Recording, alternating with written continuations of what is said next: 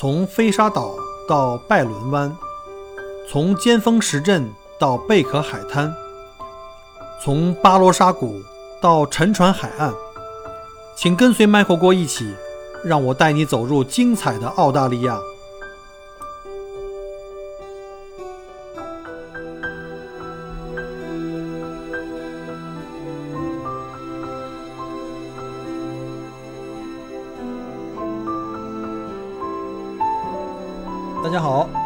再次收听麦克郭聊澳洲。啊、首先呢，这个 说说上期的节目，上期一个痛定思痛的减肥节目，结果不知道怎么搞的就翻车了，搞成了一个美食节目啊。这个跟大家正式道歉一下啊，当然不是为了那件事道歉，其实是开玩笑了。今天道歉呢，是因为之前的节目里啊出现了一些就是信息的一些偏颇，就是这个怪我可能在准备材料的时候把随手把好多材料放在一起啊，因为我都是搜集各种资料，打印的，还有呃电子版的。然后首先感谢一下我们的听友啊，有一个听友的他的没有听友 ID 啊，叫做二八二二四四三五，然后他是一个非常认真负责的一个听友啊，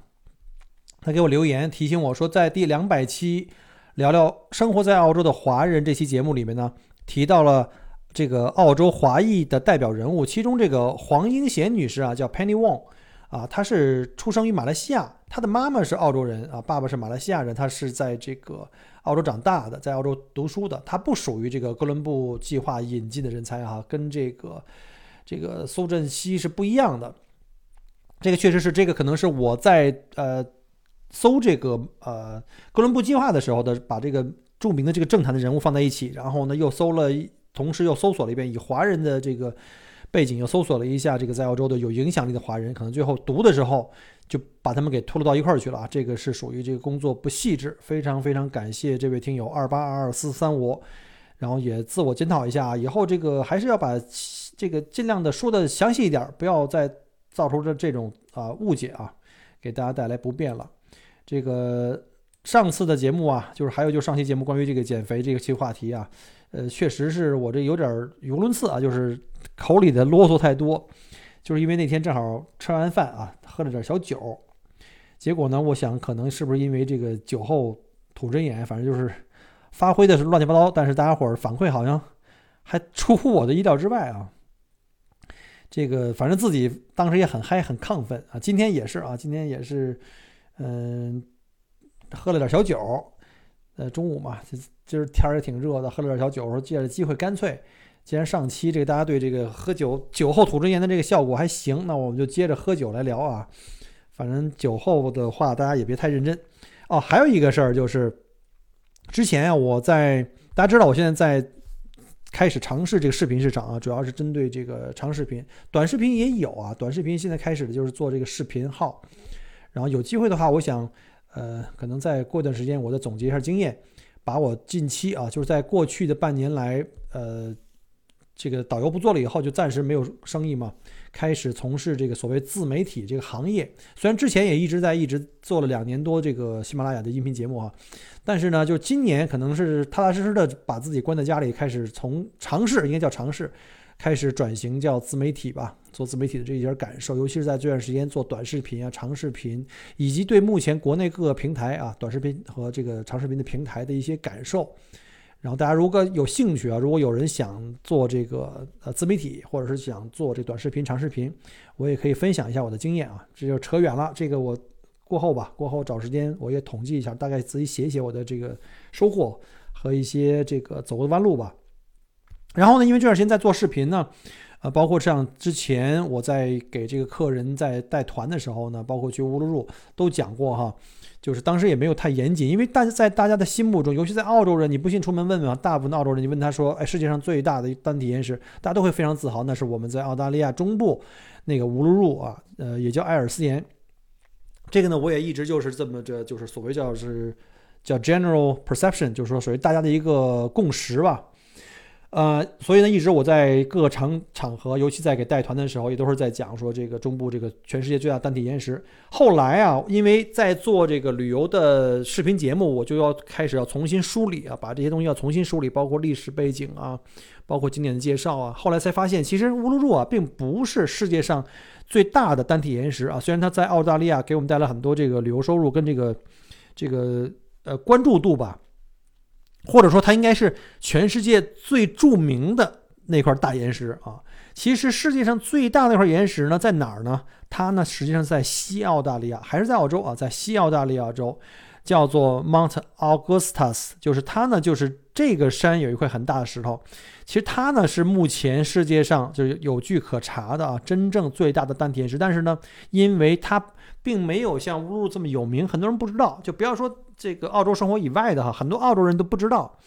啊。后来我查了这个相应的资料以后才知道，其实，呃，这个乌鲁鲁不是啊，只是那个 Mount Augustus 才是全世界最大的。那它俩相差了就多大呢？就是这个，呃，前者呀，就西澳的这个 Mount Augustus 呢，比这个乌鲁鲁呢，大概呢大了两倍半啊。所以大家知道，如果要有机会去这个。呃，乌鲁鲁的话会发现啊，那那乌鲁鲁已经很大了，而且乌鲁鲁呢，它是有三分之二，据这个地质学家分析啊，有三分之二还在地下呢。即便如此，它也没有西澳的那块大，那块比它大大了两倍半。有机会的话，如果有机会还再去西澳的话，看看能不能去看一下那个地方，如果好去的话，然后也拍一段视频呢，或做一期节目，好吧？那今天呢，就对之前啊出现的一些信息上的不准确，来给大家做一个解释啊，道个歉。然后也感谢各位听友细心的这个这个听节目，给我给我反馈。那我们今天的话题聊点什么呢？我想今天啊来跟大家分享一下，就是在墨尔本的疫情期间发生的那些。呃，有意思的行为艺术和一个著名的节日啊，叫 Are You OK Day。很多人可能没啊太听过这个节日，说怎么怎么会有这么个节日？这是澳洲人自己特有的，也是一个很年轻的节日啊，也会跟，因为跟疫情也发生了很大的这个联系啊，想跟大家在今天节目里介绍一下。我们知道墨尔本目前呢还在处于这个漫长而无聊的这个四级封城状态。呃，据说墨尔本目前已经超过了中国的武汉，成为全世界封城。时间最长的城市，墨尔本的疫情啊，第二次爆发呢，是从今年的七月二号开始啊。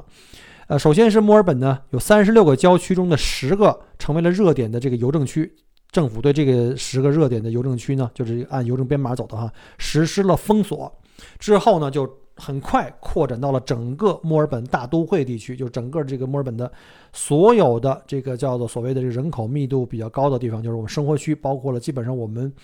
呃，在当地居住的所有的华人同胞们认识的区啊，都在这个里边。那从那天开始到现在，今天是九月二十三号，已经有八十三天了。这个数字已经非常非常长了。中国的这个呃城市中封锁周期最长的是武汉哈，是从今年应该是一月到四月，呃，封城了七十六天啊。我们现在是八十三天，但是还没还没结束。而目前呢，墨尔本的所有的地区呢，呃，都已经这个超过了这个。七十六天就是武汉的这个记录啊，这个记录是我们整个墨尔本人最不希望要的一个世界之最了。这个全世界所谓这个封城最长的时间的城市，呃，通常啊，就是这个按照州长和这个卫生官员的这个建建议呢，就是应该是说，我们应该在。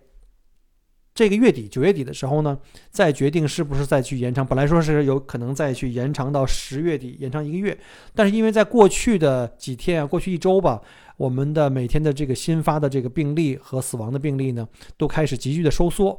呃，像今天的数字就很好了，今天呃只有十几例啊，死亡五例，十四例五例。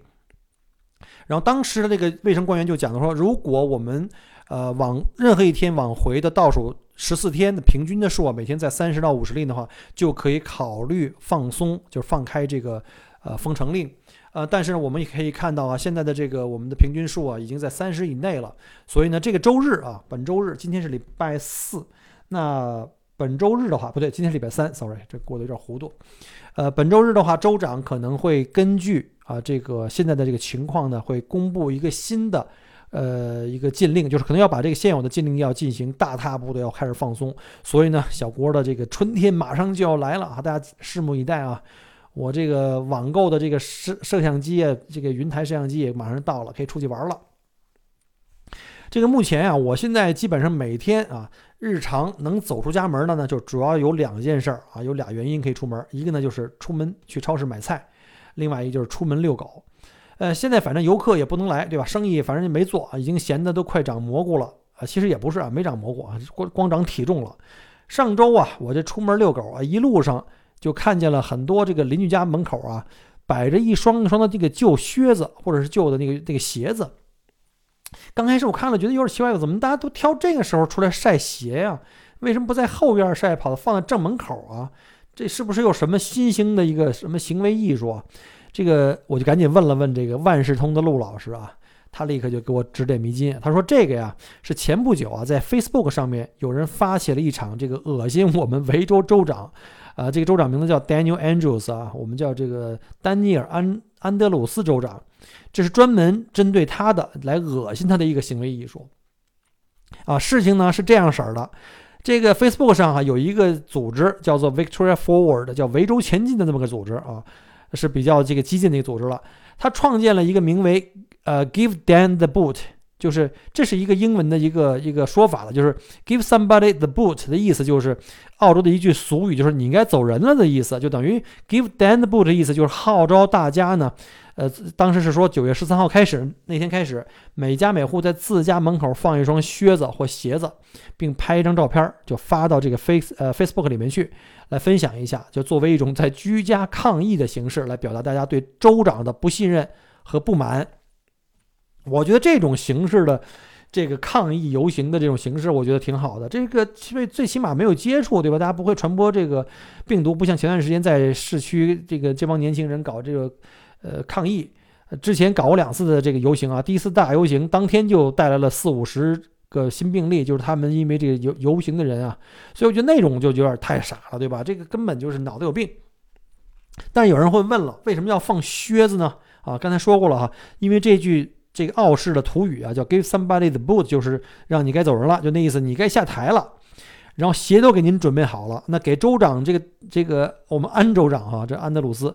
给安州长送靴子，意思就是我们都想踢你下台，你州长太不满意了，赶紧走人吧你啊！就搞了这么个活动。这活动啊，刚一在 Facebook 上刚开始，这个号召立刻得到了墨尔本人民的热烈的这个响应。呃，倡议发出以后，仅仅几个小时啊，有五千多人表示感兴趣，纷纷就出现了我刚才说的那个出门遛狗，在我们家门口各个这个条街道上，每家每户门口都看到一双双的那个旧靴子呀、旧鞋。这话说，这三月份刚开始就是澳洲第一波疫情爆发的时候，我当时记得我们当时这个维州的这个安书记哈，这是当时号称是人民的好书记，这当时对控制疫这个病毒这个态度非常强硬，而且在当时整个我们这个政界或者在澳洲哈，呃，澳洲当地人民心目中啊，圈粉无数，他们还别州的这个。朋友们还特羡慕说：“哎呀，你们州的州长太厉害了，因为华人都特别胆小啊，都特别希望这个安全，所以呢，华人都特别希望什么呢？就尽快封州，因为我们有过这个中国这个抗疫的经验嘛。所以呢，当时华人这个微信圈里对这个丹书记啊，我们叫不是安书记啊，这评价是相当的高啊。呃，尤其是当时我记得这个总理，我们的这个澳洲总理莫里森一直坚持说，不需要关闭学校。”不要让孩子停课啊，因为他怕那样会影响这个父母的这个上上班的出勤率，会影响澳洲经济。当时我们的州长就不同意我们的总理的说法啊，所以这安书记就勇于跟联邦政府直接就就开始刚了啊，就开始怼了，坚决啊态度坚决表明说我们要坚持尽早的停课，防止学校感染啊。你像我们在中国当时已经开始这种情况了，而且在武汉封城效果还是非常非常好的。所以当时他这种这种抄作业的行为，我们觉得还是非常支持的。所以呢，他就很快的就赢得了维州无数的父母的好感。然后在今年四月份的民意调查中啊，这个安书记的人气那是压倒性的多数啊，所有的什么他的那个反对党的党派都不行。可是从三月份到现在啊，九月份刚刚才半年，为什么安书记现在就变得这么天怒人怨的，要被人民的民意弹劾了呢？这安书记到底为什么就一路由粉转黑了呢？我们来分析一下哈。话说澳洲的这个新冠疫情感染人数啊，这总数在全世界各个国家都排不上号啊。一个就是我们这个当时控制还初期的时候比较晚，发的比较晚，而且控制还比较好。第二呢，澳洲人口总数也少，对吧？就哪怕你比例是一样的，我们数也是排的比较靠后的，基本上属于那个疫情最轻的那波。而且三月份第一波疫情的时候呢，当时维州啊每天的新增病例也就一百多，对吧？一百一到左右吧，其余呢都是在一百以内，甚至更少。那比起当时疫情非常严重的新州啊，当时我们比新州可能每天都得小一半儿左右。当时维州呢就相当的就乐观啊，再加上这个维州州长对待这个病毒的这个强硬的这种态度，迅速关闭了所有非必要的商业场所，让孩子们居家在家里上网课，然后让大家对这个消灭病毒的这个尽快恢复啊，呃正常的这种生活非常有信心。但是问题在哪儿呢？你光有态度没用，你要有行动。你甚至光有行动也不够，行动不能都是漏洞啊！问题就出现这儿。可是，但是，可但是啊，就是理想超丰满，但是现实特别骨感。由于这州政府啊管理上有特别多的漏洞啊，比如说前段时间大家都知道哈，维州的隔离酒店就是我们第二次的这个疫情爆发的一个源头。它这个隔离酒店的这个管理啊出现了惊天漏洞，造成了现在这种。还把我们全维州人关在家里，这儿这封闭的这个第二波的疫情啊！你瞅瞅整个现在澳洲这个疫情的数字啊，整个澳洲这个全部才两万六千八百多例，维州它一个州啊，一个州就占了两万出头，而且你现在看我们这个所有确诊病例也是我们的排头量最大，我们现有的这个现现行的，曾经的这个防疫小标兵啊，直接就变成拖后腿的一个大累赘。比如说这个前段时间啊，这维州的这个隔离酒店。没有像其他州一样，因为当时啊，联邦政府已经通知了各州州长说，我们准备派这个联邦的这个，呃，动用联邦的警察或者国防军来参加这个各个隔离点的这个安保措施，因为军队嘛，纪律性很强，而且步调一致嘛。当时维州就拒绝了，说 no，我们自己安排。结果他转天就发布了一个消息，就是我们已经安排好了，是什么呢？是私人的安保公司。你选择私人的安保公司没什么不可以的，对吧？那你这工作干的也得到位啊！你花了纳税人一点三亿澳币啊，就我们维州，就光在安保和隔离酒店上花了一点三亿澳币，花的钱比哪个州都带劲儿。但是该做的防疫工作没一样能做到位的，没有正规的这个上岗前培训，有的就那个新都是新招的啊，很多那个安保公司因为人手不够，临时招的，也就培训个半小时一小时上岗了。连这个正规的防护服装都没有，这个后来也被这个酒店的住客和这个新闻媒体给曝光。在这么重要的这个这个当时输入性病例是最主要的，我们还没有社区传染，在这么重要的防疫节点，在这个酒店机场这个防疫节点没有任何的防范意识啊，居然还暴露出来一个 大家可能之前看到过新闻啊，就是某酒店的这个保安啊，跟这个隔离在酒店房间里的这个这个旅客啊。啪啪啪滚床单的这些丑事儿，而且是个女保安，而且还不是跟一个客人。你说这事儿，我我简直了，我我这，对吧？这这难道他是真的是觉得这世界末日快来了，就应了我经常口口头上应那句话吗？这人生苦短，及时行乐呀！你就差这么两天，我的天哪！他知道那个那是在跟。疫情在干嘛呢？他他简直了，我都无语了。疫这个澳洲的这二次疫情啊，就在这个安书记带领的工党的这个政府手中，轰然的就开始爆发。就第二期，就是因为这保安啊，造成了这个感染，不是那一个保安啊，他是好几个酒店的安保的公司造成了安保公司安保人员内部的传染。有一个公司三十多人啊，保安。然后传染，其中有一个呢特别倒霉，他呢被传染了以后，跟他一起同住的一个室友，那个室友呢在另外墨尔本的一个养老院工作，结果就把这病毒带到养老院。我们知道养老院都是老人，都是体弱多病，可能这个肺炎本身不能夺走他的病，但是并发症就很难说了。所以我们看啊，现在整个这个维州的这个死亡死死亡数字里面。百分之八九十都是六十岁，不是都是六十到七十岁甚至以上的人，他们都不一定是直接因为疫情死了啊，这个肺炎死了，可能是因为并发症，所以都被这个给害的。现在据说有一个家庭哈正在这个起诉政府，因为老人在这个呃养老院，还有是在这个呃隔离酒店，就是被这个呃看管不严的保安传染，最后造成人的死亡，所以人家家长在呃家属在这个控告这个州政府。所以呢，本来是一个挺好的一件事，在第一波疫情的时候，我们的这个成绩还不错啊。我们这个小生意主们还都是这个斗志昂扬，准备这个下半年就开始再战了。当时我还挺乐观，我说这十月份估计就能够接客了。结果这无情的现实给墨尔本人当头一棒子啊！七月份又开始封了，而且是全世界时间最长、最严格的封城。哎，整个这二零二零，我是光忙着见证历史了。我居然长到这么大啊！我一个快四十的人了，在墨尔本竟然经历到了宵禁啊！还有一个叫做什么灾难状态，就是比紧急状态还高级。我估计可能打仗啊、战争的时候也就这样了。结果呢，这个非常严格的封城呢，就对经济的打击呢，就带来了这种直接的这种作用力啊。那效果也是杠杠的，很多的企业倒闭，老板破产，员工失业，墨尔本人现在基本上是欲哭无泪啊。这就是我们在国内各大新闻媒体上看到的这个澳洲不行了啊，这个美国要完蛋，就是这个意思了啊。本来大家都以为熬到九月十三号就是我们前一期的这个封锁令啊，就觉得就好像能够哎，我们可以恢复到第三阶段了，是不是能稍微的松口气儿了？结果安书记啊，最新的这个呃解封路线图一出，就是上一个版本啊，还是说宵禁啊，宵禁就是晚上八点，现在改成到九点了，到第二天早上五点呢，这种宵禁呢要坚持到十月底啊，封坚持到十月底。但是要看吧，这个看看这个周日，看看这个周日的这个情况再说，看周日这个州政府有没有什么新的政策啊？那如果按照十月底来封城的话，那我们基本上也就算到年底了。那感情今年的话。就别指望了，所以各位啊，想来澳洲来，不管是旅游还是移民的各位亲们，咱们就明年见了啊！所以大家就理解了为什么墨尔本人啊，在这种 备受打击的这种前提下，就发起了给州长送靴子这种行为艺术啊！这因为这州长啊，太让我们失望了。就说你这疫情是不可控的，但是你的这个举措。这个政策你都选对了，竟然在执行的时候漏洞百出，这个确实是不行啊！这确实不行。当然，州长跟这个联邦的总理叫板，这也不是一天两天了，他也不是仅仅是因为这个啊，因为是两个不同政党。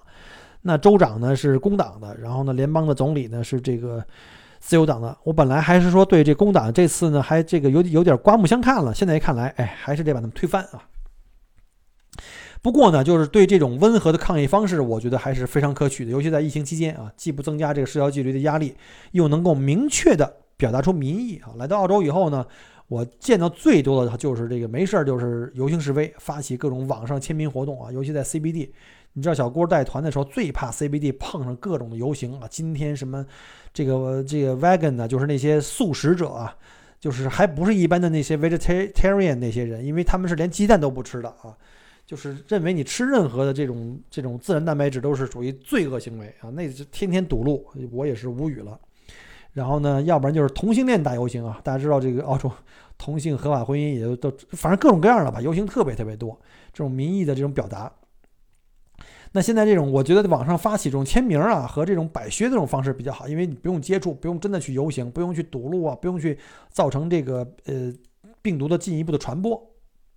而且呢，澳洲呢。呃，在这个政体环境下，始终呢是给这个民意啊一个表达的出口。通过这种畅通的这种渠道啊，可以疏决很多问题，让政府的决策和民意之间呢有一种呃有效的连接啊，有一种可以有效沟通的一个管道啊。比如在网上签名，一般都会设立一个标准的数字，比如说啊，签名超过十万人这件事儿啊，这件事儿就可以必须拿到，就会有议员啊必须把这事儿拿到国会上讨论这件事儿的这个就来来解决这个问题的一个标准啊，你起码得有个标准。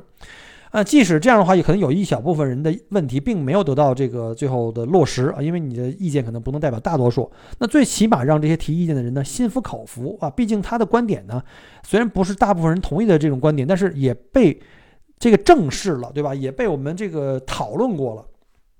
我觉得如果一个社会要没有这么一个表达意见的出口和管道啊，或者这个形同虚设呀，那么这些人就会有各种的愤呃怨愤呐。呃，求告无门，那无法解决的话，经常就会发生这种上升到报复社会的这种泄愤了。大家知道，之前公交司机开着车就进了进了这个水库了，那么多人在车上，那是很无辜的，很无辜的，对吧？我们也知道，前两天又发生过什么，有人在街上砍人啊，反正这事儿就不深解了啊。这个大大家也不要产生任何的这个不好的联想啊，就是大家要重视这个问题。我觉得这个一不能。老是回避问题，对吧？你了解问题到底问题在哪儿，然后去好好的解决问题，远远比解决提出问题的这个人其实更重要。你不解决问题，你把人干掉了以后，那是不是就是这问题就没了呢？不是。啊，这话题不能再多说了啊，说多了就不好了。这个这节目太危险了。咱还说回来这个行为艺术吧，这个澳洲人呢，其实也是真的挺可爱的，他们特别喜欢在社交媒体上发起各种各样的行为艺术啊。啊，我再举例一个，在疫情期间我们就是也是经历过的一个挺好玩的一个行为艺术啊。呃，前段时间也是出门遛狗，这个发现呀，我家门口附近那个游乐场，就儿童游乐场草地上哈，哎，突然突然看见一片那个五颜六色的这个光怪光怪陆离的这个这个这个木勺子，就是。家里做饭那种勺子哈，有木头的，也有其他材质，但主要还是木头，因为木头好画画哈。走近一看，一大堆木勺子插在地上，每一个勺子上面都画着可爱的小笑脸儿，然后涂上颜料，甚至给穿上衣服，还有的还有做成那种各种搞怪的画那个发型啊，非常有创意。有怪物史莱克呀，还有他的小公主啊，还有美国队长啊，摇滚明星啊之类的。然后旁边的树上一般都会挂着一张告示，那意思呢？就跟大家说啊，说我们这儿呢是一个新成立的，叫做 Spoonville，Spoon 就是勺子，Ville 就是村庄的意思，Spoonville 的一个勺子村。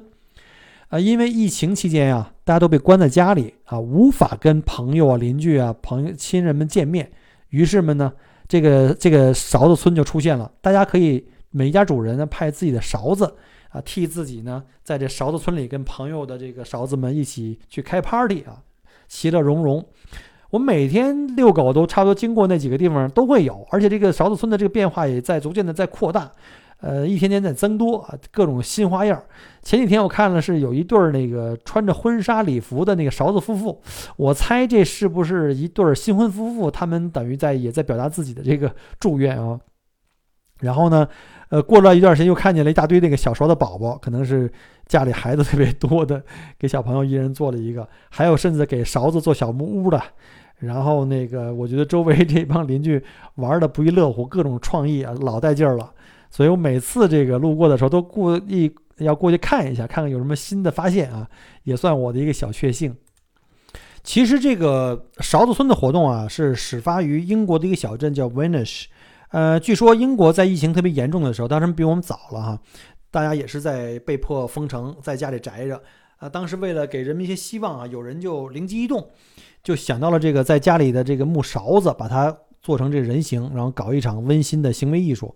很快呢，这个活动呢就被传到了澳洲。呃，一名墨尔本的女孩叫那个呃 Janelle Wilson，她在这个第第二次疫情的时候啊，就在网上在 Facebook 上面呢，就把这个勺子村的这种情况呢，就在墨尔本传递开来，就希望大家一起加入它。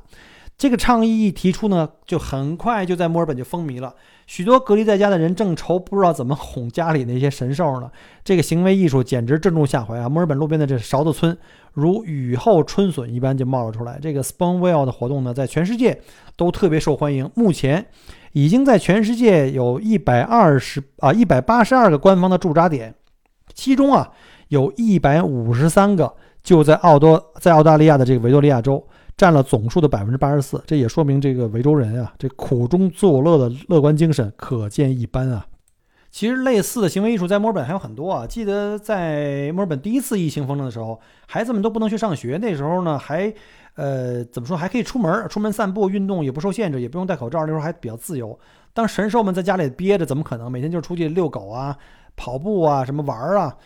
那会儿呢，在 Facebook 上有人发起了一场叫 “We are Going on a Bear Hunt"。就是一个就是我们去找熊的活动啊，就是到处去找熊。据说这个灵感是来自一本著名的这个同名的儿华儿童的这个绘本儿。呃，大家都在自己家的窗户上啊藏着一只泰迪熊啊，或者是这个毛绒玩具熊啊，然后让附近散步的或开车路过的这帮人嘛就看，有有些那帮小孩们在车里没事干，就到处去发现世界嘛。呃，当时我记得那个找熊的活动特别风靡，每次出门遛狗到各处地方家。家里的这些邻居，这条街上邻居，各处都藏着什么泰迪熊啊、毛绒玩具熊。别说孩子了哈，我都觉得挺好玩的。总是不知不觉的就开始，哎，我们也一块儿去找吧，一边遛狗一边找熊。有什么上树的，有上房的，有藏在这个门口的邮箱旁边的，还有在栅栏上卡着的，还有在门口晒太阳喝喝咖啡的。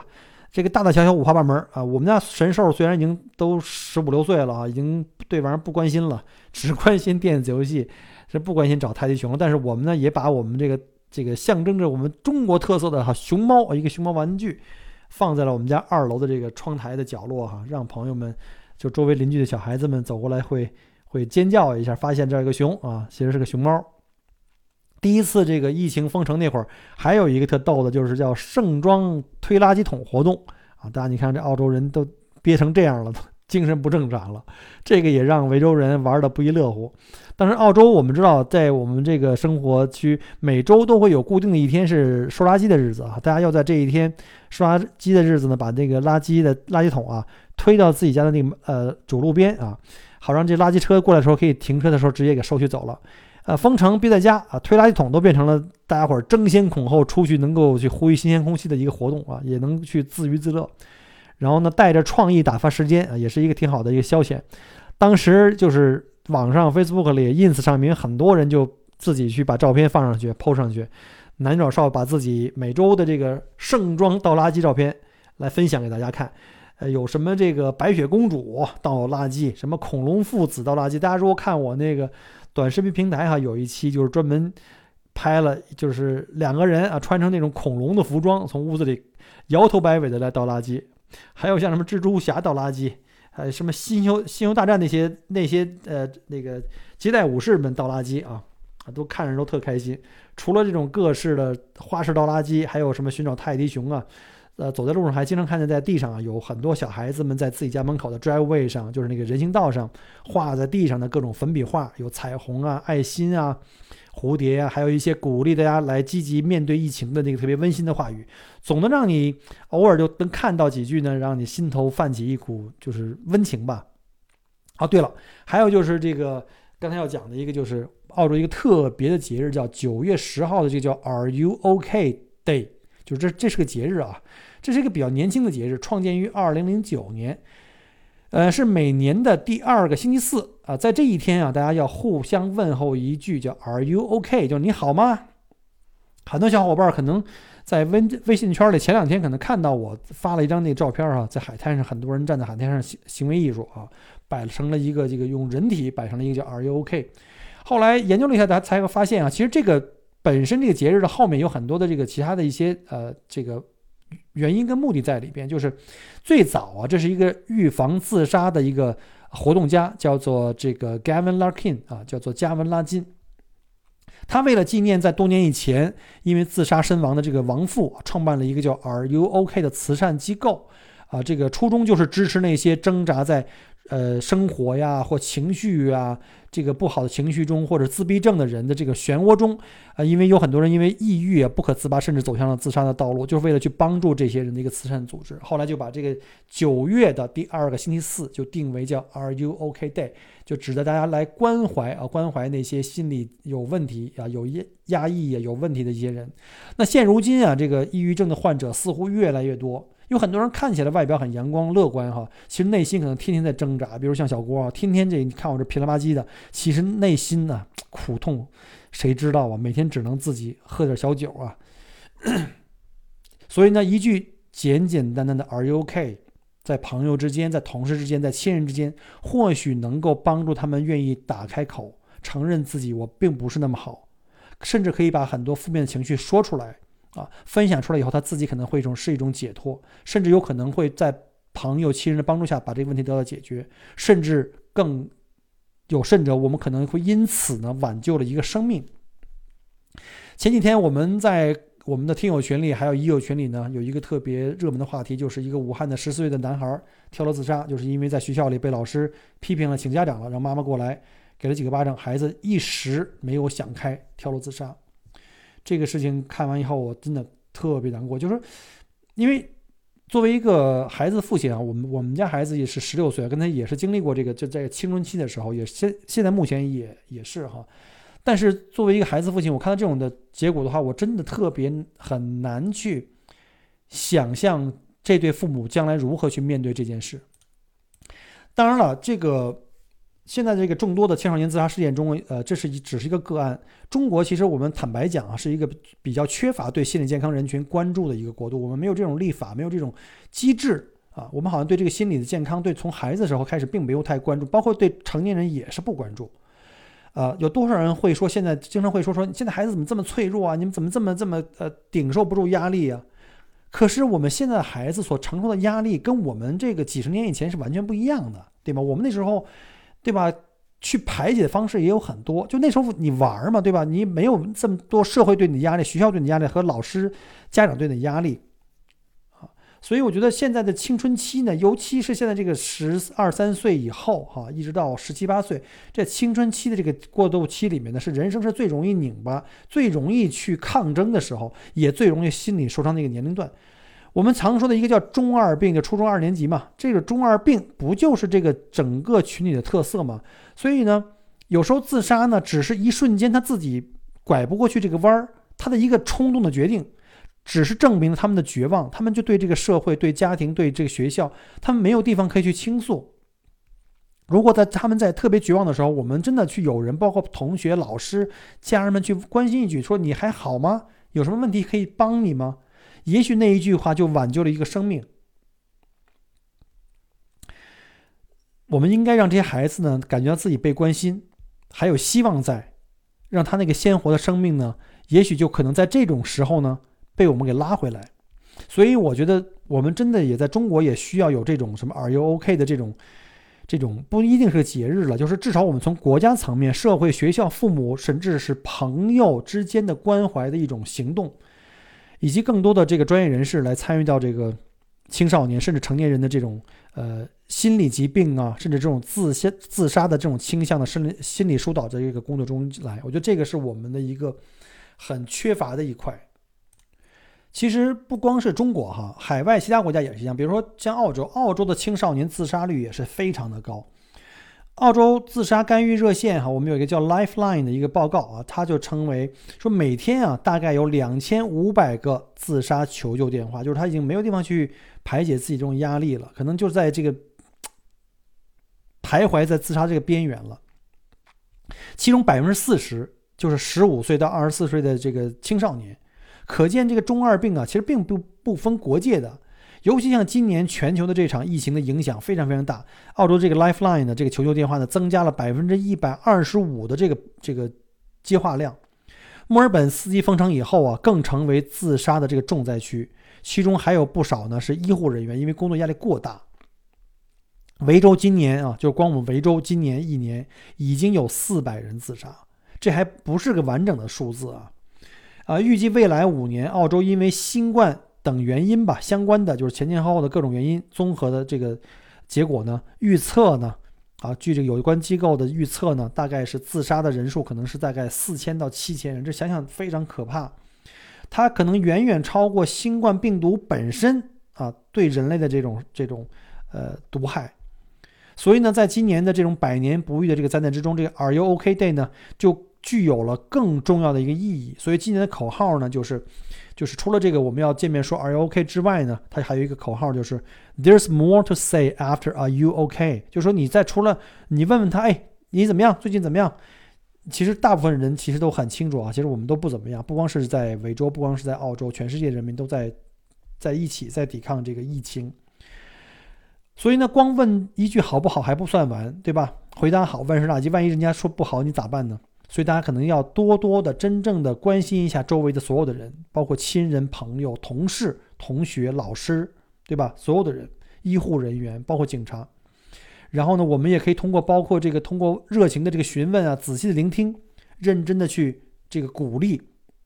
真诚的去鼓励，并随时和我们关心的人保持联络啊。因为现在有很多人呢，都是在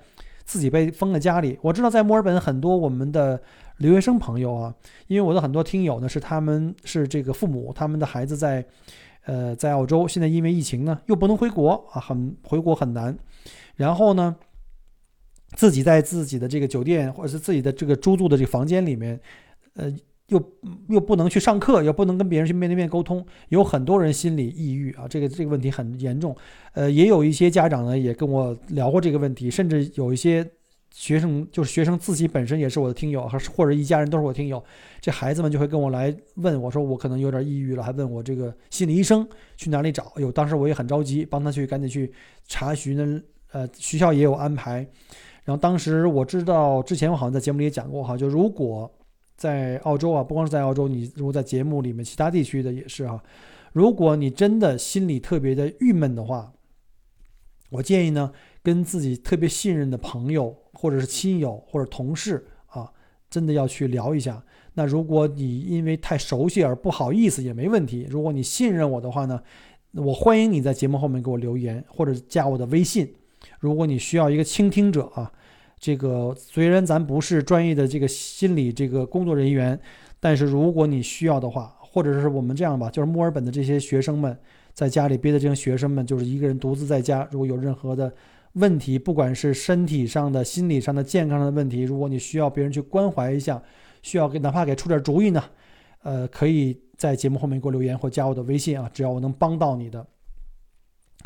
呃，但是最好的呢，我还是建议呢，呃，去尽量的去寻求这个专业人士的帮助啊，除了找这个医生以外，心理医生以外，呃，在墨尔本、在澳洲呢，也有很多这种专业机构呢，是免费给这个各位提供这种心理疏导的这些。啊，指导的，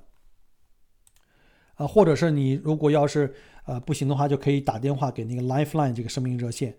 我们每个人呢，其实都在在这个成长过程中都会经历各种生活的这种跌宕起伏啊，我们都会面临失业啦，失去自己的至亲了，爱人呐、父母啊，啊，都会有一些，比如因为失业带来财务上的压力呀，或者事业上的一些压力，都会出现身体或健康上的问题。所以呢，我们自己会有这样的问题。那我们会想象一下，别人也会有，所以我们尽量要时刻去关心一下自己周围的人。你帮不了全球的七十亿人，你至少帮助周围的七到十个人啊。同时呢，其实也是在关注你自己，也在帮助你自己。好了，因为时间关系啊，今天呢，呃，利用这期节目呢，跟大家分享了在澳洲疫情期间啊，社区里面各种各样有趣的行为艺术啊。大家是不是觉得这个澳洲人是不是有的时候挺可爱的啊？其实就是这种我们叫土澳这种这种。这种憨劲儿、憨萌，啊都挺有意思的，也挺有温度的。呃，有时候打开脑洞呢，发起一个游戏呢，很多人会因此变得开心起来，让艰难的这个现实面前呢，我们也能短时间能够变得温暖跟快乐起来。呃，心里不爽了，在门口摆上说摆上这个靴子，骂一下这个安书记。最多你再不开心了，你就有这个艺术范儿，你搞几个这个个搞怪的勺子，让他替你到勺子村里去大声哭诉一下，对吧？啊，再不行，咱还有生命热线呢，对吧？还有 Michael 锅这垫底呢。想找人聊的话，没问题，给我留言。嗯，反正聊天我还是会的啊。其实这个世界上真的除了生死之外，没什么大不了的。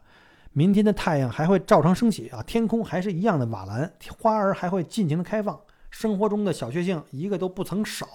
对吧？不行就来块牛排，喝瓶啤酒。呃，这目前啊，疫情的这个。形势我觉得还是比较积极的。我觉得我暗自掐指一算，离我们自由的时间也就非常非常近了。这老子很快就放飞自我了。大家还是那句话哈，就是自从 Michael 得了神经病，我的精神好多了。我准备出去玩去了。好了，呃，最后在节目结束之前呢，祝各位身体健康，多多跟亲人互致问候，传递温暖。然后有条件的话给个熊抱啊，并且告诉他。怕什么？还有我呢，对吧？那我们下期再见，拜拜。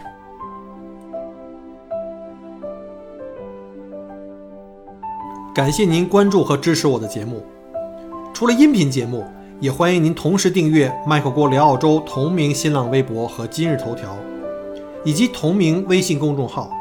里面有很多旅行、移民相关的资讯和攻略。如果您正在规划澳洲旅行、留学或移民，欢迎您加入我的听友群和移民交流群，有更多精彩在等着您。Michael 郭约您相聚在澳洲，我们不见不散。